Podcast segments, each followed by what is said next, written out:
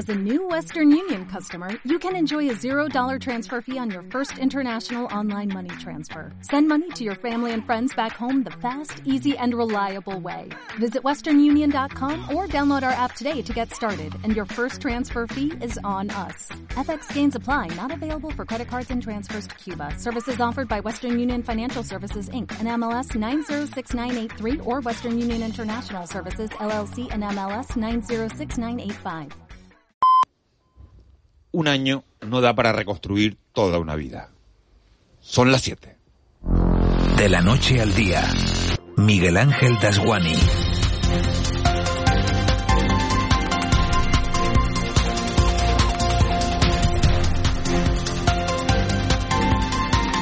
¿Qué tal? Buenos días. Hoy hace un año de este sonido. ¡Ah! ¡Ah! ¡Directo, directo! ¡Vamos, vamos! directo. ¡Vamos! ¡Vamos! Directo, directo. ¡Directo, directo! Lo están viendo, tenemos imagen en directo. Acaba de producirse la erupción volcánica en la isla de La Palma. Eran las 3 y 12 minutos de la tarde, muchos comíamos en casa con la tele canaria puesta, otros sintonizaban la radio, había quien estaba en la playa y se enteró avanzada la tarde. Lo que no nos imaginábamos ninguno era que ese rugido que hizo temblar la tierra iba a cambiar para siempre la fisonomía del Valle de Aridane.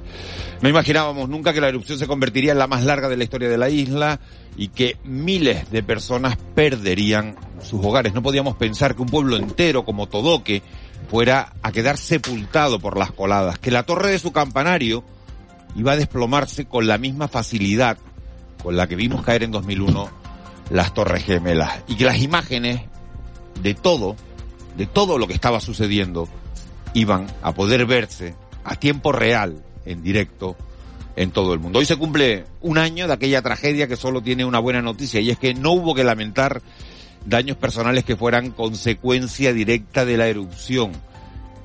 Y eso, eso no quiere decir, a pesar de todo, que la herida haya cicatrizado. Vayan estos sonidos que les vamos a poner como homenaje a todos esos palmeros y palmeras que saben que aún queda mucho por hacer. Unos sonidos que nos recuerdan al resto que lo más importante es no olvidarlo. Atención, atención, les habla la Guardia Civil. Esto no es un simulacro. Por favor, desalojen la vivienda. Allí había un grupito de casa que es de donde yo estoy y todo eso ya, ya, ya no existe. El paraíso, ya eso, ya eso sí que lo vi por televisión que ya no existe. Hay una estrecha relación directa entre cantidad de dióxido de azufre que emite el volcán y cantidad de magma, ¿no? Que emite el volcán, con lo cual eh, esta erupción se va a acabar cuando el proceso eruptivo deje de emitir magma, no cuando dejen de ocurrir terremotos.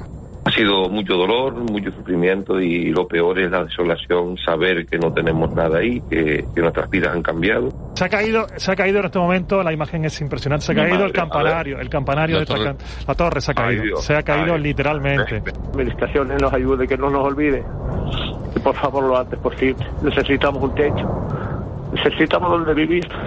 A toda Canarias y al mundo esa imagen de la caída de la lava al mar. Se ha Sonido en directo de la televisión minutos. canaria, efectivamente en este momento está cayendo la lava al mar.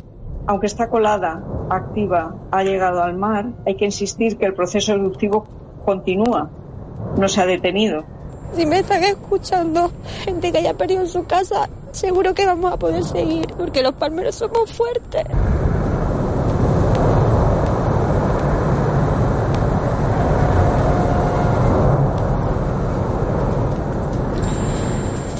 Son las 7 y 3 minutos. Vamos con los titulares que marcan la crónica de este lunes 19 de septiembre.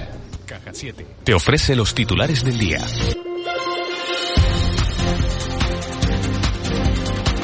Se cumple hoy, 19 de septiembre, el primer aniversario de la erupción del volcán de Cumbre Vieja en la isla de La Palma. Hace exactamente un año, el domingo 19 de septiembre de 2021 a las 3 y 11 de la tarde. Entraba en erupción el volcán de Cumbre Vieja en La Palma, que duró 85 días y cambió la vida de muchos palmeros y palmeras.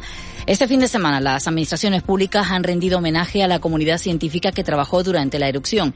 El presidente de Canarias, Ángel Víctor Torres, ha hecho un balance de la acción de su ejecutivo por la ciudadanía afectada, en especial por aquellas familias que perdieron sus casas con el paso de la lava. Ninguna familia que ha perdido su única vivienda no ha tenido una respuesta. Todas han tenido una respuesta a través de una vivienda ya entregada, una que se va a entregar de las últimas que se están terminando o una ayuda de alquiler. Que todas las viviendas que se han entregado en Canarias, porque se, hemos, se ha priorizado, han ido a la isla de La Palma, que son cerca de 600 millones los que han llegado a la sociedad palmera y que se ha hecho con la colaboración entre las administraciones.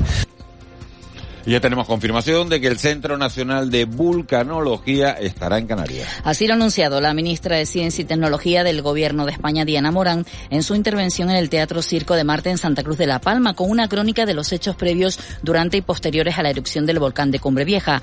Ha destacado el papel de la Red Científica Nacional en la evaluación y el seguimiento de todo lo que iba sucediendo en la Isla Bonita. Además, ha asegurado que La Palma tendrá un papel importante en el centro vulcanológico, aunque no ha concretado qué isla será la que albergará la sede principal. Sin vuestra labor, sin el conocimiento científico, hoy el balance de este fenómeno natural, ninguna víctima mortal, no habría sido el mismo. El presidente del Gobierno, Pedro Sánchez, se ha comprometido a poner en marcha un Centro Nacional de Vulcanología que estará ubicado en Canarias como no puede ser de otra manera. Y el gobierno de España asegura que más de 21.500 palmeros han recibido ya ayudas directas para poder hacer frente a la reconstrucción. El ministro de Presidencia, Félix Bolaños, ha asegurado desde Santa Cruz de La Palma que aunque los focos se han apagado, el gobierno no se olvida de La Palma. En este sentido, ha puesto en valor que el 80% de los 600 millones de euros destinados a paliar los efectos del volcán de Cumbre Vieja ya han sido movilizados. Casi 600 millones de euros de inversión del Gobierno de España. 426 ya movilizados, casi el 80% de esa cantidad. Con políticas públicas para acompañar a las personas que más han sufrido y que más han tenido que eh, ver cómo sus pertenencias, sus recuerdos, sus casas, sus negocios, sus plantaciones se los llevaba por delante el volcán. Y se calcula que unos 4.000 millones de personas verán hoy en todo el mundo por televisión el funeral de la reina Isabel II. El funeral de Estado de la monarca británica tendrá lugar en la abadía de Westminster, a las 11 de la mañana con la asistencia de jefes de Estado y familias reales de todo el mundo. La capilla ardiente para dar el último adiós a la reina podrá visitarse hasta las siete y media. Y la Agencia Estatal de Meteorología activa un aviso amarillo en Tenerife y La Palma por fuertes lluvias. La Dirección General de Seguridad y Emergencia de Canarias ha declarado la situación de prealerta por chubascos que pueden ser localmente fuertes, de más de 15 milímetros de precipitación acumulada en una hora. Podrían afectar a la totalidad de Tenerife y La Palma, pero serán más probables en zonas de interior de las vertientes este y sur, según la Agencia Estatal de Meteorología. La lluvia caída en Ingenio y Telde este domingo en Gran Canaria ha afectado al tráfico, las alcantarillas y el tendido eléctrico. Escuchamos a Federico Grillo, jefe de emergencias del Cabildo de Gran Canaria. Bueno, insistimos a la ciudadanía que, bueno, hay que procurar no aparcar en, los, en cauces, máximo cuando están ya señalizados su, o prohibido el aparcamiento. Que hay que extremar precauciones en, días así lluviosos porque las concentraciones rápidas de agua pueden provocar pues, desbordamientos de, de barranco. Estaremos muy pendientes a lo largo de la mañana sobre cómo evoluciona la situación y aquí lo iremos contando dentro de un ratito con nuestra compañera Vicky Palma. Dicen que si viajas solo llegarás antes, pero si lo haces bien acompañado, llegarás más lejos. Abrazar nuestras raíces nos ha hecho llegar hasta aquí. Alcanzar nuevas metas será posible gracias a ti. Caja 7. 60 años guiados por grandes valores.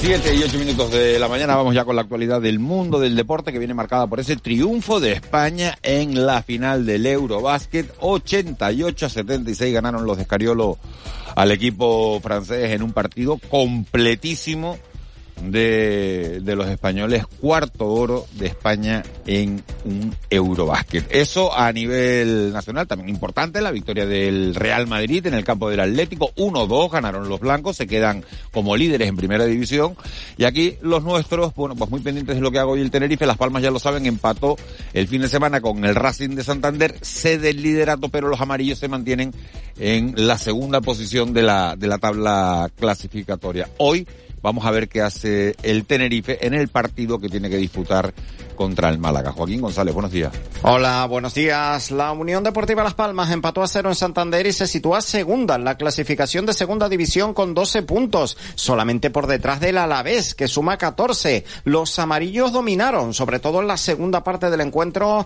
ante un Racing que se quedó con uno menos en la recta final de la primera mitad, pero le faltó algo de claridad a los de García Pimienta en los metros finales no fueron capaces de perforar la portería rival. Hoy el turno será para el Club Deportivo Tenerife, que recibirá a las 8 en el Heliodoro Rodríguez López al Málaga, con la necesidad de hacerse fuertes en casa. Duelo de necesitados, ya que los blanquiazules son decimonovenos con cuatro puntos y los andaluces son vigésimo primeros, penúltimos con solo tres. Un partido que los contaremos, por supuesto, aquí en Canarias Radio, en nuestro Todo Goles Radio. Este fin de semana nos ha dejado también, en lo que al mundo del fútbol se refiere, la derrota en casa del Atlético Paso por 0-1 ante el Villanovense en la tercera jornada de la segunda categoría de la Real Federación Española de Fútbol. En la Liga F, la Liga Femenina, el Granadilla debutó la competición con una digna derrota por dos tantos a cero ante el actual campeón, el Fútbol Club Barcelona,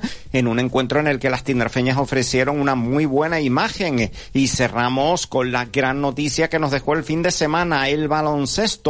Y es que la selección española se proclamó anoche campeona de Europa tras imponerse la gran final a Francia por 88-76. Con España, el escolta del Canarias, Jaime Fernández, autor de 13 puntos, y el técnico asistente gran canario, Víctor García, que desde anoche, por tanto, son campeones de Europa.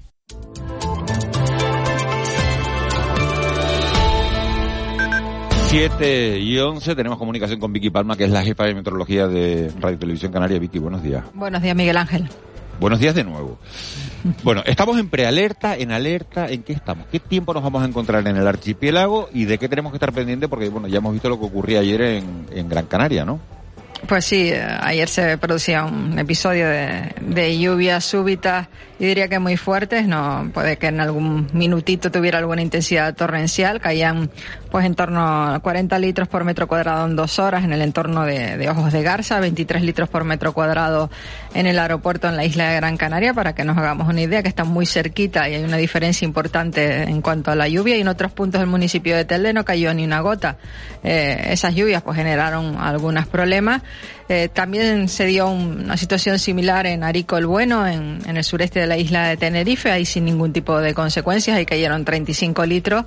Y bueno, a lo largo del día de hoy tenemos que estar pendientes a las nubes que se van informando en el interior de las islas es la nubosidad realmente importante y en las de mayor relieve pues sabemos que se va a desarrollar lo suficiente como para dejar yo diría que a partir de mediodía, primeras horas de la tarde, como ayer, después de las 2, 3 de la tarde, pues precipitaciones en forma de chubascos. Podrían ser, como ayer, localmente fuertes, puntualmente fuertes, y de hecho sí que hoy AEMET ha sacado un aviso amarillo ante esa posibilidad de aguaceros fuertes para la isla de Tenerife y para la isla de La Palma. Viendo un poco la dirección del viento, que casi no va a haber, pero un poquito lo que hay dominante, pues en Tenerife de producirse, pues serían más probables, eh, como ayer, en la vertiente sur y sureste de la isla y en La Palma de producirse, pues serían en medianías y probablemente en, en, la vertiente oeste de la isla. Por eso esa predicción de posibles lluvias en, en los llanos de Aridane que, habíamos dado para el día de hoy, que realmente es a partir de, sobre todo durante la tarde de la jornada de hoy.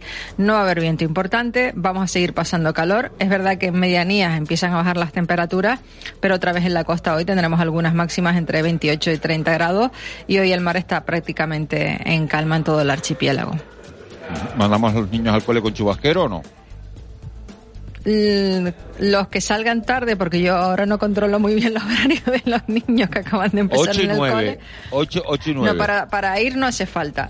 A la hora de volver a lo mejor algunos sí se encuentra algún chubasco, pero no va a ser nada importante y, y algo ligerito porque al final vamos a seguir pasando calor, que frío no, no va a ser. ¿Las lluvias hasta cuándo?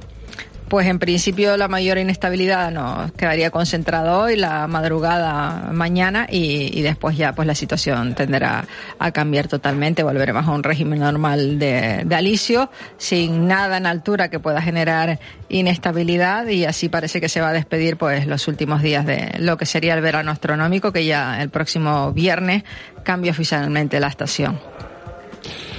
Vicky Palma, eh, muchísimas gracias. Eh, una mañana más. Te vemos en la tele en un ratito, ¿no? Sí, sí, hoy sí.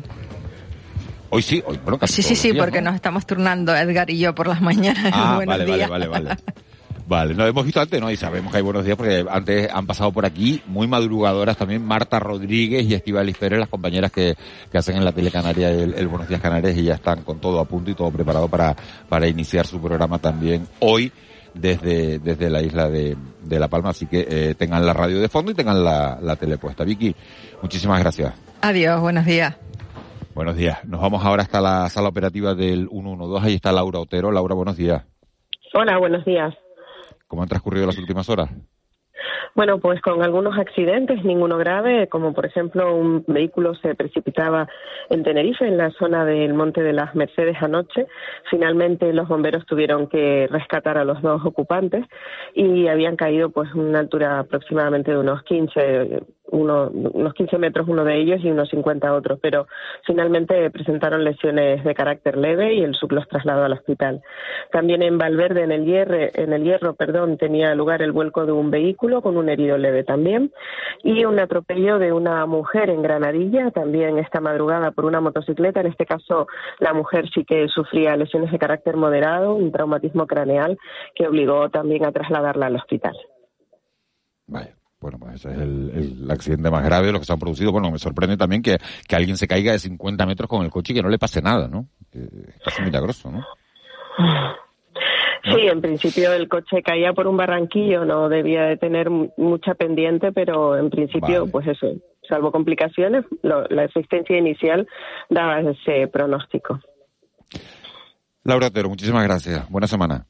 Igualmente para todos, un saludo. Un saludo. 7 y 16. El Contrapunto. Ángeles Arencibia y Juan Manuel Betencur.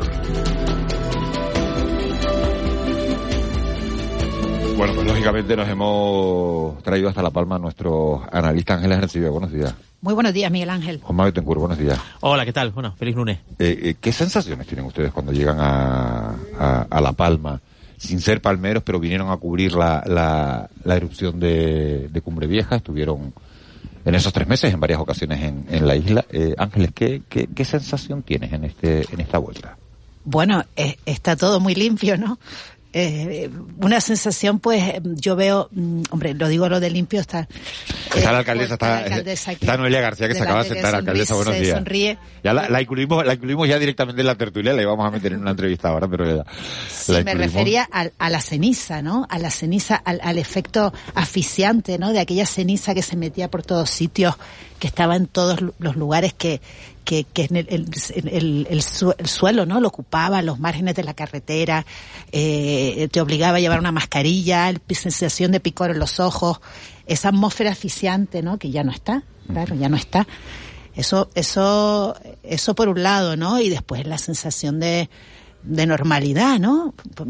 Bueno, yo sé que hay muchos problemas, eso es evidente, pero, pero la sensación en la calle, en el aeropuerto, lo poco que hemos visto, las pocas horas que llevamos en La Palma, pues la sensación de que la vida continúa, ¿no? Esa, esa, es la sensación que tenemos los, los foráneos, los que, los que hemos venido, porque ahora le vamos a preguntar a Noelia García cuál es el día a día real de los llanos de Aridane, que a lo mejor no tiene nada que ver con las sensaciones que tenemos los de fuera, o sí, no lo sé, ahora vamos a hablar con ella. Pero Juanma, me gustaría eh, oír tu opinión. Estuviste muchas horas, eh, muchas coberturas de televisión en el Buenas Tardes Canarias, eh, también con la radio. ¿Qué sensación tienes? Hoy, sí. bueno, de serenidad, de ganas de tirar para adelante, ¿no? Con una excepción. No sé un poco si, si, si exagero un poco, ¿no? Pero está claro que la, la situación en, creo que todos sabíamos que el, el, la vida en el Valle de Aridane, su economía, su, sus comunicaciones, por tanto su, su día a día se iba a for, reformateado de una forma dramática por, por las circunstancias del volcán. Eso yo creo que la población luego casi lo asumió desde el primer momento, ¿no? De cuando se acabara el volcán empezara un tiempo nuevo para el valle, que ahora pues tiene esa especie de cicatriz, ¿no? Ahí de, la mancha, ¿no? De, la erupción. Eh, quizás no contábamos, y, y, entiendo un poco también por lo que comento, por lo que observo, por lo que leo, ¿no? Eh, que la situación en, en y la bombilla es un poco lo que no esperábamos, ¿no? Que cuando termina la erupción esto se acaba y vamos a reconstruir y vamos a tirar para adelante. Se ha quedado ahí una especie de tiempo detenido, ¿no? En esta, esta expresión, que es una expresión exagerada, del Chernobyl palmero, que, que, ha salido mucho en, en, en, titulares y tal. Pero es verdad que un año después, por la desgasificación, el hecho de que no se pueda, bueno, pues un núcleo como Puerto Naos, que, es, que, es relevante, son más de mil habitantes, ¿no? Eh, me parece que es un poco la situación más, compleja en este momento, ¿no? Eh, y de resto, bueno, creo que, creo que serenidad, mm, tirar para adelante. El volcán es nuestra realidad, el volcán, somos, somos hijos del volcán y así lo tenemos que, asumir y no olvidar bueno, que La Palma está aquí, que creo que, que, que, que, en general los canarios pues no lo hemos olvidado.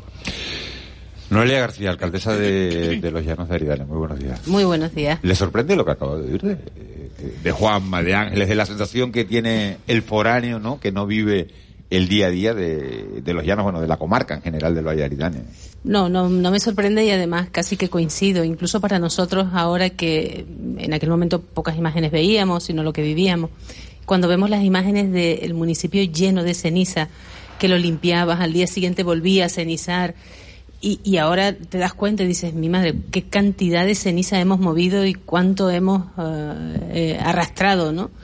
Y con esas ganas que dice Juanma, yo coincido plenamente. Es verdad que efectivamente todos pensábamos que una vez finalizada la erupción, pues ya estaba el daño hecho y, y tocaba reconstruir pero desgraciadamente seguimos con, con los efectos en, en, la zona de Puerto Nao y por supuesto con los efectos sobre la economía que también éramos conscientes que íbamos a tardar un poco de tiempo.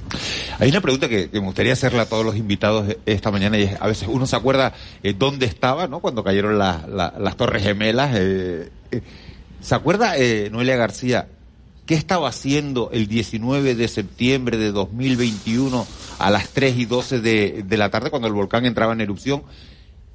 ¿Cómo se enteró de la noticia y qué fue lo primero que hizo?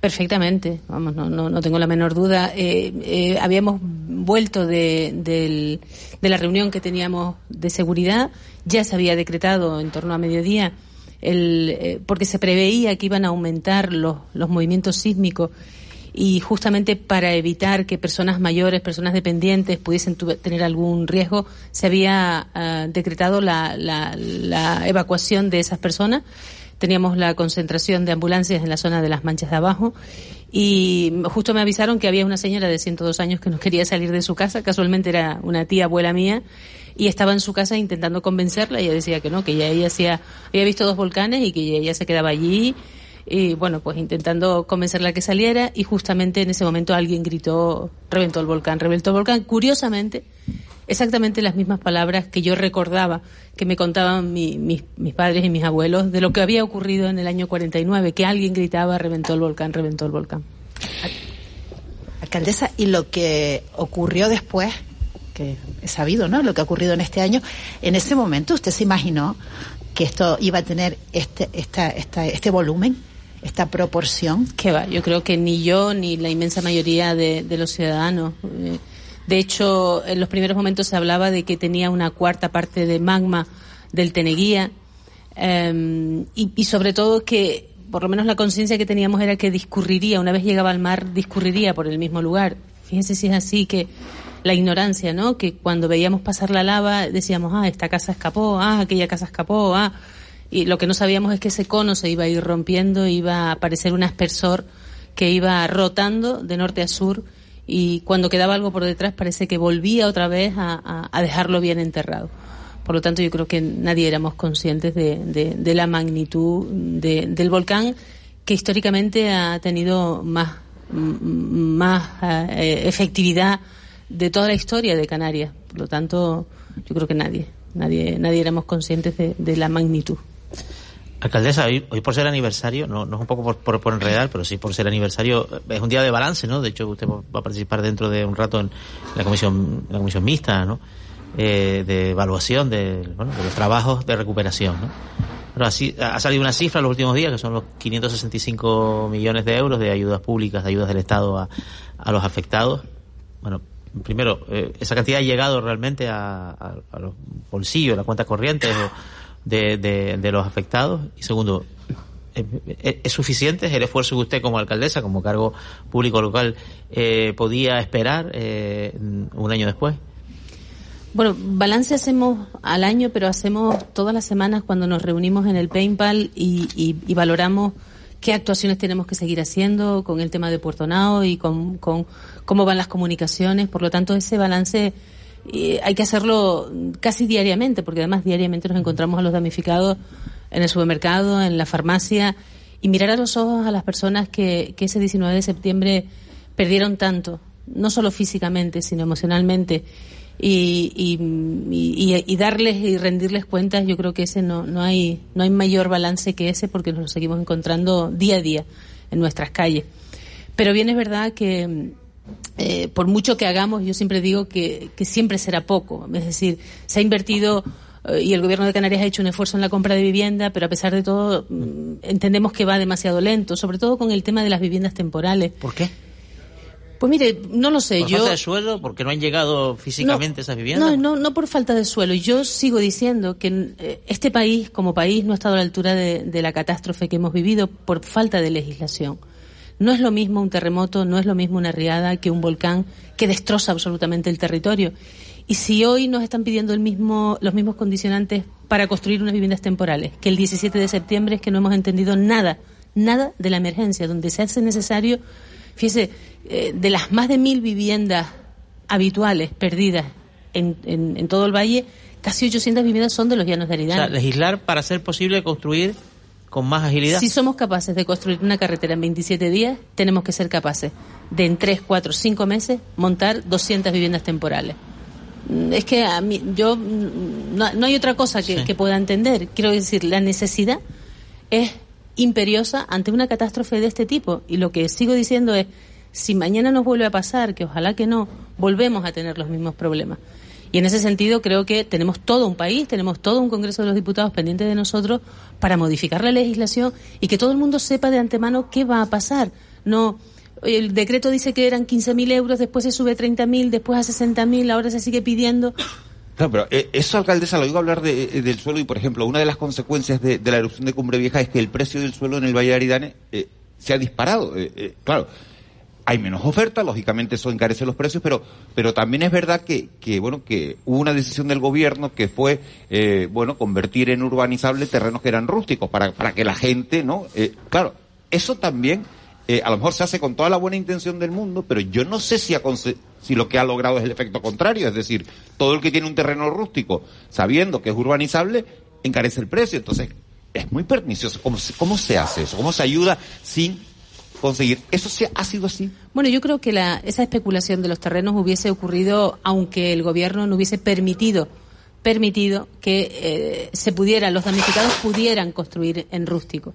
Por lo tanto, yo sí considero que esa medida adoptada por el Gobierno ha sido beneficiosa. Fíjese, hay 22 familias que ya están construyendo su vivienda, hay más de 30 que están eh, viendo la posibilidad y estamos estudiando las licencias para poder construir. Por lo tanto, eh, la medida en sí es buena, es verdad que después, oye, pues personas que antes el terreno costaba entre 6 y 10 euros, un rústico claro, cualquiera... Si yo tengo un acuerdo con usted que le voy a vender un terreno en 100.000 euros y me entero que el gobierno acaba de convertir mi terreno rústico en urbanizable, a lo mejor al día siguiente ese terreno vale 140 y el, el no lo Realmente el gobierno no convierte el terreno. Quien convierte el terreno es el damnificado que quiere construir en su terreno. razón. Pero ahí es verdad que cuando hemos pedido solidaridad fuera de la isla también tenemos que tener un poco de solidaridad y hay muchas personas que han vendido terrenos, que no tenían pensado vender terrenos y por ayudar a damnificados, yo todas las semanas firmo en la notaría la sesión de las vías públicas porque tiene que dar a vía pública y hay gente muy generosa. Es verdad que eh, desgraciadamente nos quedamos con, con, con esa con esas personas que intentan sacar rédito a costa de los damnificados, pero hay muchas personas muy generosas que han vendido terreno a 10, eh, 3 damnificados justamente por ayudarles. Eh, alcaldesa, usted ha defendido que ese eh, eh, permiso para construir vivienda en suelo rústico se ampliara también ¿no? a, negocios, ¿no? A, sí. Ahora mismo lo que está ocurriendo es que hay muchas personas en toda la zona de Todoque y La Laguna que tenían pues eh, una vivienda vacacional que era un complemento económico a su renta, eh, que gracias a ella a lo mejor eh, pues mm, tenía cierta actividad económica. Ahora mismo han cobrado un seguro y tienen ese dinero, quieren invertir, quieren generar economía y no pueden hacerlo. O personas que tenían su segunda residencia heredada de sus padres en, en esa zona y que, oye, gracias a ese alquiler, su hijo, por ejemplo, podía estar estudiando en Tenerife.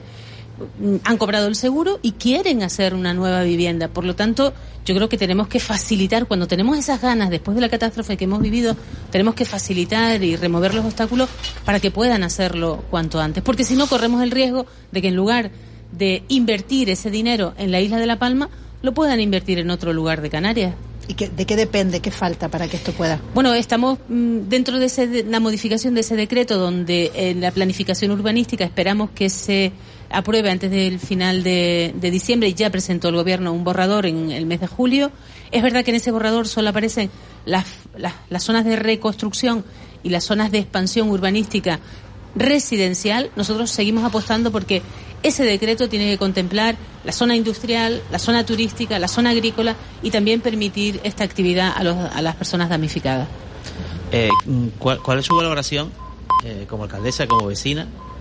Un poco de, de- de- del, mensaje lanzado ayer por vecinos de Portonados, ¿no? Diciendo que, en fin, que, que no se creen, claro así, eh, el criterio de los científicos de que no se pueda volver a las casas y Bueno, yo, yo creo que no, tam- tampoco es realmente que no se crean que, que hay gases. Lo que los vecinos están. que no son letales, ¿no? ¿Perdón? Que no son letales, entonces, más o menos el mensaje Bueno, que- ellos lo que están pidiendo es que se les dé alternativas y soluciones para, de manera controlada y vigilada, poder acceder a sus inmuebles y por lo menos tener un mantenimiento ya que hace un año que no están. Y en ese sentido yo hoy en la comisión mixta lo tengo absolutamente claro. Es lo que hemos pedido desde hace muchos meses, que se incorporen científicos de todo el mundo y personas expertas en temas de gases, toxicólogos, fisiólogos, eh, personal médico, que, que, que la Dirección General de Salud Pública se implique más de lo que está haciendo, emitiendo informes absolutamente diciendo que, que no se puede entrar en Puerto Nado cuando los niveles son uno. Creo que la mono- monitorización que se está haciendo de los gases, acompañado de mm, mejores, mejores y, y diferentes profesionales, por decirlo así, profesionales de la salud, conjuntamente con eh, eh, más efectivos de la Guardia Civil que hagan mediciones particulares en cada uno de los edificios, que se pueda eh, hacer lo que los vecinos están pidiendo, que es ventilar las viviendas.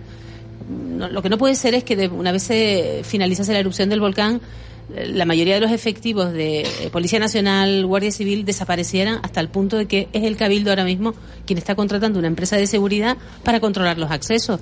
No puede ser, por lo tanto, yo creo que la emergencia sigue y en este sentido espero que la comisión mixta acuerde el, eh, el, el, el esta- que, el que puedan venir más efectivos a, a ayudar en un problema que consideramos que es muy grave. esta posibilidad que han planteado, eh, que es difícil de, de gestionar, ¿no? El hecho de que puedan volver algunos vecinos sí, otras no, porque Puerto Nago tampoco es Nueva York, tampoco es muy grande, o sea, pero que algunas zonas, unas calles puedan ir, o esto y tal, de que igual si vives en un cuarto, pues tienes menos riesgo que si estás, pues a lo mejor entras a un garaje y tal. Claro, esto, ¿usted cómo, cómo lo maneja? Porque es muy difícil decir, eh, este, el vecino de esta calle sí puede y el de la calle de al lado no va a poder, ¿no? Bueno, de hecho ya se está haciendo. Hay una zona de Puerto Nao, la zona de los Lajones, que justamente por las mediciones de gases eh, se ha permitido el acceso. Entran los, los técnicos, miran eh, si hay o no presencia de gases y las personas pueden estar en esa zona. Eso es lo que eh, se pretende hacer con el resto de Puerto Nao, pero desde luego solos no podemos, necesitamos la colaboración de- del resto de personas. Noelia García, alcaldesa de, de Los Llanos. Tiene usted un municipio muy limpio porque estaba- hemos coincidido hasta ahora de la mañana. Es verdad que es la hora normal y habitual de que los servicios de, de limpieza, eh, bueno, pues pase por la Plaza de España de No es Los que Llanos de Aridane. no- no es que estén boicoteando la entrevista, sino que están haciendo su trabajo, ¿no? No, hombre, esta mañana hemos tenido todo. Hemos tenido una alarma que ha sonado también y tal, con lo cual es una ciudad segura. Está viva. Eh, hemos tenido eh, los servicios de limpieza con, con, ¿no? con las palmeras quitando las hojas y ahora tenemos eh, no es eso. mentira que estamos aquí. Alcaldesa, eh, muchísimas gracias por habernos atendido esta mañana. Que vaya bien la comisión mixta y, y bueno, que, que el Valle poco a poco eh, vaya recuperando la, la alegría. Los van a necesitar a ustedes, a los alcaldes. Acaba de incorporar también eh, Sergio Rodríguez, que es el alcalde de- del Paso. Vamos a hablar con él enseguida. Y que, y que poco a poco, entre todos, podamos ir echando una mano. Sabe que tiene los micrófonos de Canarias Radio abiertos para lo que necesiten, que no sea solo hoy, que no sea solo hoy porque es 19 de septiembre y recordamos aniversario, sino que, que, que la vida del Valle siga adelante. Muchísimas gracias a ustedes porque efectivamente no solo hoy, sino a lo largo de todo este año Canarias Radio ha estado muy pendiente del Valle de Aridane, de los llanos de Aridane y desde luego nunca se ha enfriado ese sentimiento y ese cariño hacia la isla de La Palma porque lo único que se tiene que enfriar aquí es la lava para poder trabajar sobre ella. Y cuanto antes. Muchas Noelia gracias. García, alcaldesa de los Llanos Aridanes. Muchísimas gracias A por ustedes, buen día. Sergio Rodríguez, alcalde de, del Paso. Muy buenos días. Buenos días a todos. Eh, la gente yo no sé si lo sabe, pero eh, usted es uno de los de los desalojados de Portonaos, ¿no? De los que no ha podido volver a su casa en Portonaos, ¿no? Sí, sí, igual que el resto de, de las personas que vivíamos a- abajo, todavía en este momento pues no hemos podido volver a nuestras casas. Eh, bueno, como decía la alcaldesa, en algunas de las calles eh, acompañados, siempre garantizando las medidas de seguridad, algunas personas han podido estar. Eh, hace algunos meses antes, eh, durante la erupción, también tuve la posibilidad de, de estar por allí con, con, con las garantías mm, pertinentes, con eh, el personal con la instrumentación adecuada, midiendo gases, a ver si podíamos eh, entrar. Pero bueno, ya hace, ya hace algún tiempo que no, que no es posible. ¿no? Le voy a hacer la misma pregunta que le hacía a, a- a la alcaldesa. ¿Cómo se enteró Sergio, Sergio Rodríguez de, de que el volcán entraba en erupción? ¿Y qué fue lo primero que hizo? ¿Qué, qué estaba haciendo eh, Sergio Rodríguez el 19 de septiembre de 2021 a las 15 y 12 de la tarde? Bueno, me encontraba en la zona, volvía de la reunión del, del PEVOLCA y como todos los días de hacia ya 10, eh, bueno, pues estaba mucho tiempo en la zona de Gedei, que era donde apuntaba todo que iba a, pro- a producirse esa erupción y me encontraba tomando café en casa de unos vecinos extranjeros eh, de esta zona, ¿no? Justo eh, por debajo de la zona de los campanarios que era donde bueno, se estaba produciendo las mayores deformaciones del terreno y, y en ese momento saliendo ya de su casa pues vi la, la columna de humo. Yo, pues se puede decir que lo vi en directo, o sea que eh, en ese, esa mañana fue una mañana eh, dura porque eh, añadió mayor incertidumbre a, a todo. Los movimientos empezaron a desplazar hacia el norte. Vimos alguna avioneta por la zona eh, observando.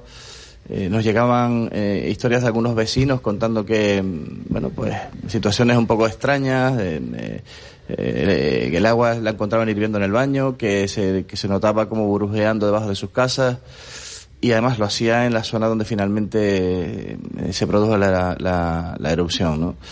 Recuerdo que aquel, aquel Pevolca fue distinto a los demás porque se empezó a hablar ya de, de mm, evacuar al, al personal con, con problemas de movilidad. Y, bueno, eh, intentamos desde el municipio también yo con mis concejales ir casa por casa como habíamos hecho ya una semana anterior. Nos dio tiempo a llegar a algunas casas, pero no, no a todas, ¿no? Hasta que, bueno, finalmente se produjo donde yo creo que peor, eh, el peor lugar donde pudo producirse. Alcalde, eh, ha pasado un año. El, el gobierno de España habla de, de las ayudas, de lo sensible que ha sido con la isla de La Palma. Habla de más de 550 millones de euros en, eh, ayudas y ha dicho que eso se ha visto muy pocas veces en nuestro país en una tragedia, fueran incendios, fueran riadas o fueran inundaciones. Si es la mayor ayuda o de las mayores ayudas que se han recibido en una tragedia, y hablamos de esos 550 millones de euros, ¿por qué se quejan los vecinos? ¿Tienen razones para quejarse? ¿No tienen razones para quejarse? Bueno, eh, yo creo que tienen todas las razones para quejarse porque eh, ese- esos dineros de los que habla el gobierno de España no es dinero que haya llegado a sus bolsillos. Bueno, es igual que cuando eh, eh, sabes que nosotros tuvimos un incendio un mes antes del, del volcán. La respuesta a ese incendio se, se hace a través del mismo decreto por el que le llegan los 60.000 euros a, los afectados por el volcán en este momento y a esta persona solo le ha llegado 15.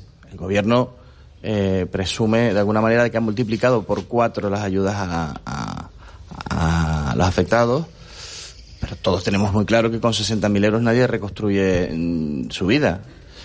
Pero es que esos 500 y, y pico millones mm, no son todos ayudas que han llegado directamente a los palmeros. Son ayudas, por supuesto. Son ayudas a la desalación para que los agricultores pudiesen mantener sus fincas, aunque bueno, todos hemos visto cómo, qué es lo que ha pasado en esta zona, en la, zona de Ollarremo. Eh, son eh, ayudas para que el, ban- el barco Tomaso apoyase esa medida. Son ayudas eh, en muchos sentidos, ¿no? Pero no son las ayudas que esperan los vecinos para reconstruir sus vidas, que al final lo que les hace falta es dinero en sus bolsillos. Si sumamos esos 60.000 euros más los 30 que ha prometido el gobierno de Canarias, que no han llegado todavía, más los 10 que el Cabildo sí ha abonado, pues estamos hablando de 100.000 euros en total. Bueno, yo, a mí que me digan dónde se puede construir una casa con, como las que se perdieron aquí con esa cantidad de dinero. Hay un problema que se genera además a, raíz de esto que es el, un problema de salud mental precisamente por la incertidumbre que se ha generado alrededor. Yo creo que esto está muy fácil de arreglar. Eh, yo no dudo de que la voluntad de todos ha sido estar ahí eh, dando respuesta. No dudo de que haya sido la mayor cantidad de dinero que se haya dado en una catástrofe, pero eh, ese no es el objetivo. El objetivo no es que sea la mayor ayuda que, ha dado el gobierno español en una catástrofe. el objetivo tiene que ser devolver a la gente eh, lo que ha perdido. Y en ese sentido, yo creo que estamos muy lejos de conseguirlo. Eh, alcalde, buenos días. Eh, por situarnos un poco, imaginemos, pues, por ejemplo, un, propietario del Paraíso, del Corazoncillo, que son, que son, eh, son, eran, bueno, el Corazoncillo creo que no, no, no, no desapareció del todo, pero el Paraíso sí esas personas ya, de esos 60 más 30 más 10, eh, los que no estaban asegurados, claro, ¿qué han cobrado? ¿Qué cantidades han llegado efectivamente? Bueno, yo creo que... 60 gobierno central, 30 gobierno de Canarias, 10 cabildos. De, los 30.000 euros del gobierno de Canarias no ha llegado nada, absolutamente nada. El gobierno de Canarias mm, ha tenido eh, una forma de actuar en esta erupción que yo creo que más que ayudar, lo que ha hecho ha sido eh, generar más, más incertidumbre. O sea, se generan expectativas en torno a medidas que se ponen en marcha. Ya pasó con las medidas, eh, con el tema del alquiler y está pasando ahora con los 30.000 euros. Se comprometen, pero mm, que realmente el tiempo que se tarda para que las medidas sean realmente efectivas, pues pasan cuatro, cinco, seis meses. Por lo tanto, eh, la gente no puede reiniciar su vida. Algunos han cobrado 60.000 euros, pero sin los 30, eh, pues al final tienen eh, menos expectativas de poder iniciar su, su la reconstrucción de su vida. Y en muchos casos eh, hay, gente que ha perdido eh, sus medios de vida, con lo que tienen que tirar de esos dineros para poder comer, que comer se come todos los días. Y, muy rápido, y respecto al alquiler, ¿qué pasa? ¿Que la, ayuda hasta que máximo de 594 euros al mes, que se decía, tampoco ha llegado? O, no, si han, el alquiler sí, sí han llegado, pero llegaron cuatro meses después de que se anunciaron. A eso me refiero, es decir, se genera una expectativa eh, que no se cumpla hasta cuatro o cinco meses después. Yo vengo demandando que el cuanto antes aquí es absolutamente importante. Le digo, hay gente que está tirando de ahorros por necesidad, porque han perdido sus medios de vida, sus fincas, sus negocios, y al final cuando reciben ese dinero es eh, el, único dinero que tienen para sobrevivir. Por lo tanto, ¿qué va a pasar cuando le lleguen los 30.000 euros del gobierno? Eh, no van a tener esos 60.000, por lo menos no los van a tener en su totalidad. Si estamos quejándonos ya de que eso es insuficiente, pues ¿qué va a pasar después cuando se hayan gastado parte de ese dinero? Alcalde, buenos días. Hoy, hoy día de aniversario ¿no? del, día en que comenzó la erupción, se celebra una comisión mixta en la que participan todas las administraciones implicadas eh, y la que participa usted. Eh, ¿Qué podemos esperar de esta reunión? Bueno, pues no, no sé no sé si se va a anunciar alguna medida, eh, porque normalmente las, las últimas comisiones mixtas, además de hacer un seguimiento de, la, de las cuestiones que se han puesto en marcha, eh, de escuchar, eh, pues, pues, pues, pues, por cuarta, por quinta, por sexta vez demandas de, por parte nuestra, que después no se han concretado, pues el, gobierno suele eh, suele anunciar alguna alguna medida, pero no tengo ni idea de cómo va a ser ni cómo no va a ser. Sinceramente no espero demasiado, ¿eh? lo tengo que decir así porque eh, bueno la última medida que se anunció en la comisión mixta creo que fueron los 3 millones de euros que venían para la colocación del instrumental en Puerto Nao para medir los gases. Y, no ha llegado todavía tampoco. O sea, este tipo de cosas son necesarias, sí. Son ayudas, sí pero lo que necesitan los palmeros y las palmeras, los afectados, son otro tipo de medidas que son las que están tardando mucho en llegar. Entonces, eh, las comisiones mixtas eh, han servido para algo, sí, sí han servido para algo, pero yo creo que no han atendido realmente eh, ni en tiempo ni en forma las necesidades de, que se han producido durante esta catástrofe. ¿Y usted qué va a plantear? Lo mismo que llevo planteando desde hace muchos meses. Es decir, te pongo un ejemplo claro hay un, eh, un agravio comparativo cuando el consorcio el día 4 de octubre eh, pone en marcha la medida de la carencia de los siete días para que la gente que esté por debajo de, esa erupción, los que no se hayan asegurado, pues puedan hacerlo. Eh, me pareció una medida acertada en su momento, que permitió resolver el problema a mucha gente, pero ¿qué pasa con los del, del 19 de septiembre al día 4? Se produce un agravio que hay que resolver. Yo, mm, si no es a través del consorcio, tendrá que ser el gobierno el que tome una decisión al respecto. En esa medida la, la he puesto sobre la mesa ya eh, cuatro o cinco veces, ¿no? Incluso reconociendo el propio presidente del gobierno de Canarias que eso debería resolverse, ¿no? Pues, eh, como esa, oye, ¿qué va a pasar con el tema de, la, de las segundas viviendas? ¿Qué pasa con todos los negocios que se han perdido en esta, en esta, a lo largo de esta catástrofe? Estamos hablando de un año después. No se ha resuelto el tema habitacional, lo que nos dimos como prioridad. El gobierno de Canarias eh, presume de que todos los vecinos tienen una vivienda adjudicada, pero resulta, por ejemplo, en El Paso se están construyendo tres, 36 viviendas modulares. Ayer fui por ahí para contarlas, para ver las que estaban, que se ven, no que estén terminadas, que se ven que están en proceso de construcción. Estamos hablando de 23. Se había generado otra expectativa diciendo que en septiembre todo el mundo iba a tener sus viviendas. Los constructores que están haciendo eh, la obra me dicen que antes de diciembre no va a estar. ¿Qué ha fallado ahí? Se ha fallado en muchas cosas. ¿Qué ha fallado ahí? En el caso concreto de las viviendas modulares, que ya antes Noel García también. Vamos a ver, llegamos tarde al inicio de la obra. Pero esa, esa expectativa se generó después.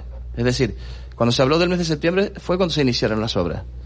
Bueno, pues como, como todo, eh, se han dado muchas fechas que al final se han, no se han cumplido. Ni se han cumplido en el paso, ni se han cumplido en los llanos. Tasa Corte iba, fue por otra vía porque lo que han hecho ha sido adquirir vivienda, eh, vivienda ya que estaba hecha, un edificio que tenían por aquí. Nosotros en el paso no teníamos ese tipo de, oportunidad, por lo tanto hemos tenido que, que, rehabilitar unas que sí se han entregado, unas 21 ya, pero las 36 modulares pues todavía eh, están eh, construyéndose. Lo que quiero decir con todo esto es que las demandas que vamos a poner sobre la mesa son las mismas que venimos repitiendo y ni siquiera en aquellas en las que nos, en que todos hemos estado de acuerdo que eran prioritarias se han eh, se han cumplido de día de hoy un año después cuando deberíamos estar hablando de soluciones definitivas. No han llegado todavía la, las temporales alcalde una última cuestión antes antes de despedirlo. Eh, me voy a la parte emocional. Eh, se dice que las heridas no cicatrizan no se puede reconstruir toda una vida cuando se ha perdido en un año la alegría de, del valle es la misma que antes de, del 19 de septiembre de 2021? ¿Los vecinos eh, tienen eh, la misma alegría o, se ha perdido algo o, o, la erupción se ha llevado algo? ¿Y cómo se recupera esa alegría en ese caso? Bueno, yo creo que mm, absolutamente no, en mayúsculas. No, no, no, hace falta sino darte una, una vuelta. Por eso, porque uno habla con la gente y dice sí. Eh, no, no, no, no, para nada. Eh, la gente está eh, todavía en, en, expectativa de muchas cosas. Yo lo he dicho claro, esto se arregla con dinero, tanto el tema físico como el emocional, porque al final, si tienes el dinero para reconstruir tu vida, al final lo que estás es generando una, una ilusión y creo que es lo que hace falta. Hace falta desde hace ya mucho tiempo y como ven que no se resuelven las cosas, pues la gente eh, bueno, padece una, la lógica tristeza que, que, que, tiene que padecer. Los que están directamente afectados y los que no también, porque ven a sus vecinos en la manera que están. Por lo tanto, eh, yo creo que el Valle de Aridane nunca volverá a ser eh, lo mismo, pero lo que sí dependía, dependía de nosotros, sigue dependiendo de nosotros, es generar esa ilusión y la única manera que yo conozco es de, de hacerlo es que llegue eh, el dinero en la forma que tiene que llegar lo antes posible. Sergio Rodríguez, alcalde de, del Paso. Muchísimas gracias, como le decía a la alcaldesa, por habernos atendido, por haber venido in situ a, a este set de, de, Canarias Radio. Toda la suerte del mundo, que vaya bien la comisión mixta. Va a tener que seguir peleando. Y, y bueno, eh, el abrazo enorme para, para los vecinos del Paso de, de, su municipio, evidentemente para todos los de la comarca del Valle Aridane. Bueno, muchísimas gracias también a, a ustedes por el trabajo desarrollado durante tantos meses. Y, y, bueno, a seguir, que a ustedes también les toca para que bueno, no sentirnos abandonados en ningún momento. Gracias. Los micrófonos de esta casa los tiene alcalde abiertos. Gracias. Un abrazo grande. Vamos con unos consejos publicitarios mínimos y vamos a hablar con el hombre que tuvo en sus manos la dirección del plan de emergencias volcánicas de Canarias durante toda la erupción, Miguel Ángel Morcuente. De la noche al día, Canarias Radio. En Cristalam tenemos la solución definitiva para el exceso de calor en edificaciones. Nuestras láminas de control solar 3M para cristal con una reducción térmica de más de un 80% y libres de mantenimiento son eficiencia energética en estado puro, sin obras, sin cambiar los vidrios, en exclusiva en Canarias, solo en Cristalam. Visítanos en cristalam.com. Justicia venganza, pasión, ópera de Tenerife. Déjate sorprender. Fuente Ovejuna, Umballo y Máscara. Gala lírica Nancy Fabiola y sus invitados. Ópera de cámara The Old Mate and the Thief. Desbeck. The Little Sweep. Tanjoisa Poema Sinfónico. Abono desde 100 euros. 20 euros para menores de 30 años. Ópera de Tenerife. Tenemos que irnos en directo hasta la isla de La Palma. Esa imagen en que estamos viendo, que nos están ofreciendo en directo, una columna de... Tremenda columna de ceniza, humo negro que sale de esa zona cercana a la cumbre vieja. Ya tenemos la zona exactamente en cabeza de vaca, en la zona de cabeza de vaca. La Palma, un año después. Canarias Radio. De la noche al día, Canarias Radio. Eh, de la mañana de este lunes 19 de, de, septiembre, día en el que se cumple el primer aniversario de la entrada en erupción del volcán de Cumbre Vieja. Tenemos sentado en este set que hemos montado en, en la Plaza de España de los Llanos de Aridane al hombre que tuvo la dirección del plan de emergencias volcánicas. Miguel Ángel Morcuende, muy buenos días. Muy buenos días. ¿Cómo está usted? Eh, pues muy bien, ahora mismo muy bien. Con mucha menos presión que, que, que, hace un año, ¿no?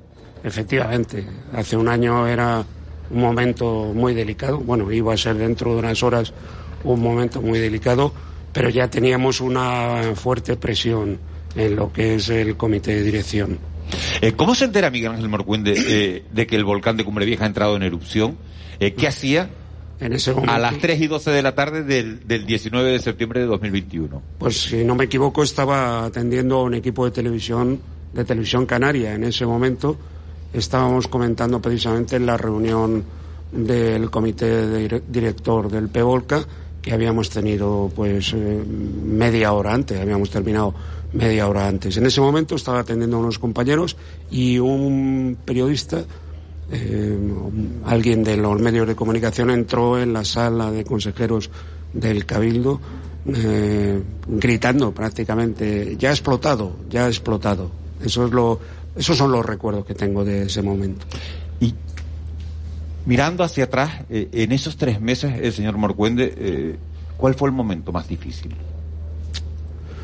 No sé, eh, no, no, lo podría definir. Ha habido varios momentos. Ha habido eh, como siempre he dicho, los momentos en los que he tenido que, tomar la decisión de evacuar personas, eh, en particular personas eh, mayores, personas que, estaban prácticamente pues a punto de acostarse o ya acostadas.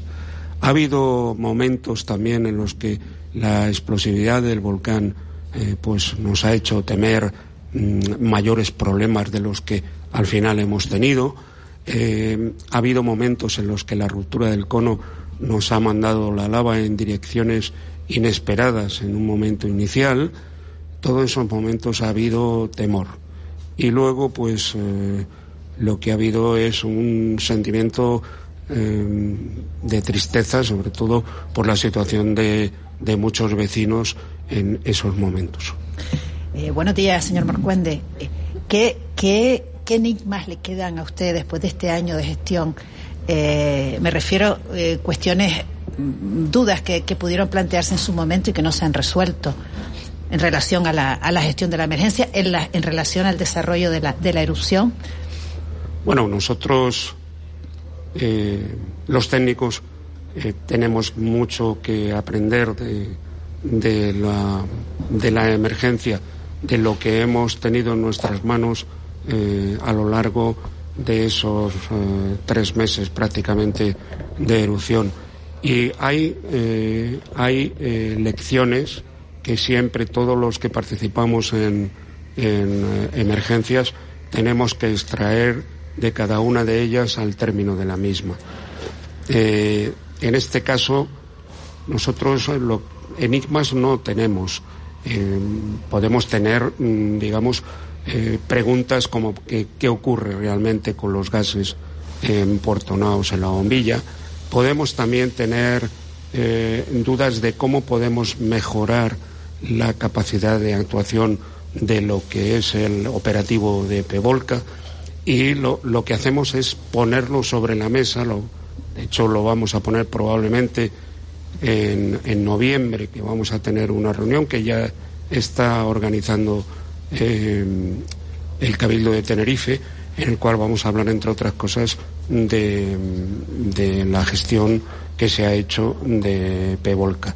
Y sobre todo lo vamos a hacer para que de esas lecciones que hemos aprendido podamos mejorar lo que es el plan especial, el plan de actuación de cualquier otra nueva emergencia de frente a riesgo volcánico que se pudiera producir. Y de estas lecciones nuevas que se han aprendido, ¿cuál, cuál podemos destacar? Mire, hay una cosa que nunca hacemos del todo bien y es eh, la formación, la formación tanto de las de los ciudadanos en esta materia como del propio operativo de emergencia. Es perfectible, eso no significa que lo hayamos hecho mal, ¿eh? pero es perfectible y estamos en la obligación de perfeccionar ese sistema. Y luego a la ciudadanía hay que formarla y hay que empezar por la gente más joven, porque es lo que asegura el futuro.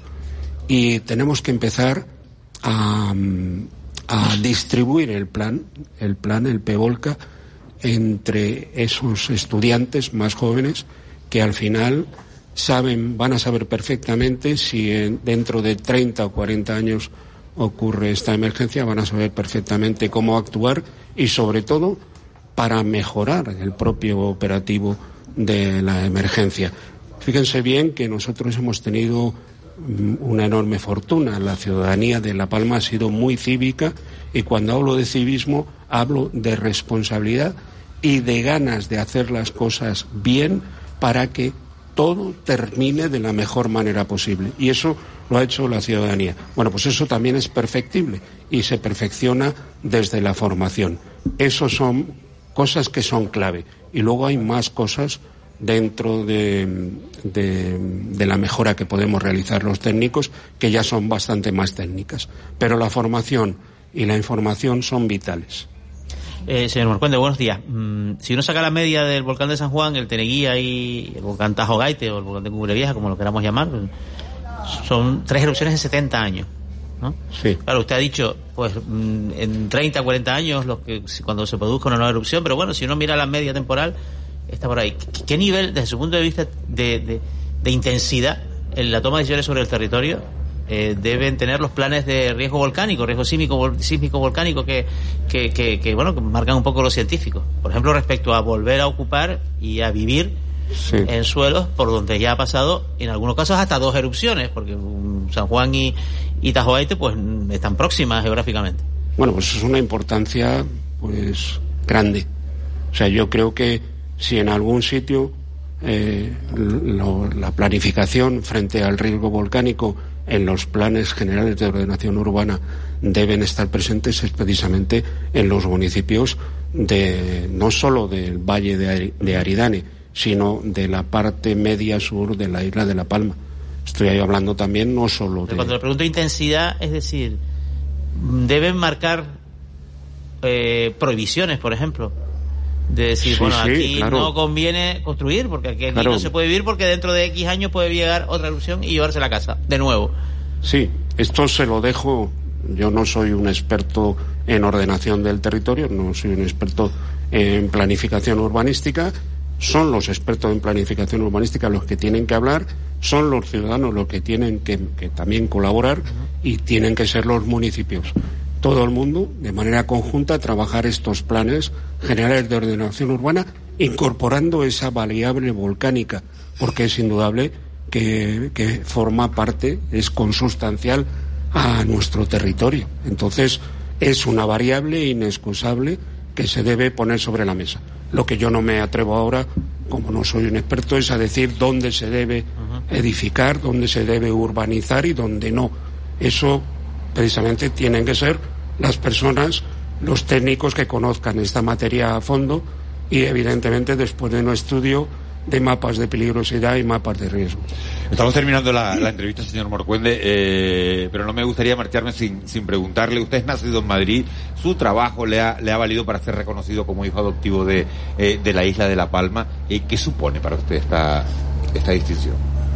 Bueno, lo primero de todo es un orgullo enorme, es un honor fantástico eh, y luego me obliga a mucho, me obliga a ser un ciudadano modelo, si me lo permiten. Entonces, eh, bueno, yo encantado además de recibir esta distinción y sobre todo eh, muy responsabilizado porque no cualquiera puede ser hijo adoptivo de La Palma.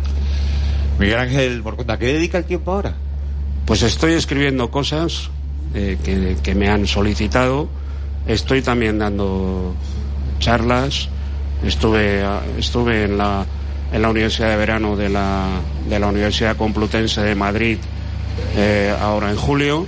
Eh, tengo también una conferencia pendiente eh, en, en eh, Azores en el mes de noviembre.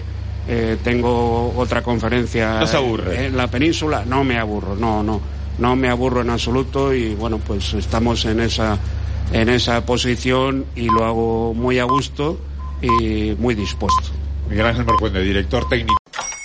Hola, buenos días, mi pana. Buenos días, bienvenido a Sherwin Williams. ¡Ey! ¿Qué onda, compadre? ¿Qué onda? Ya tengo lista la pintura que ordenaste en el ProPlus app. Con más de 6.000 representantes en nuestras tiendas listos para atenderte en tu idioma y beneficios para contratistas que encontrarás en aliadopro.com. En Sherwin Williams somos el aliado del PRO.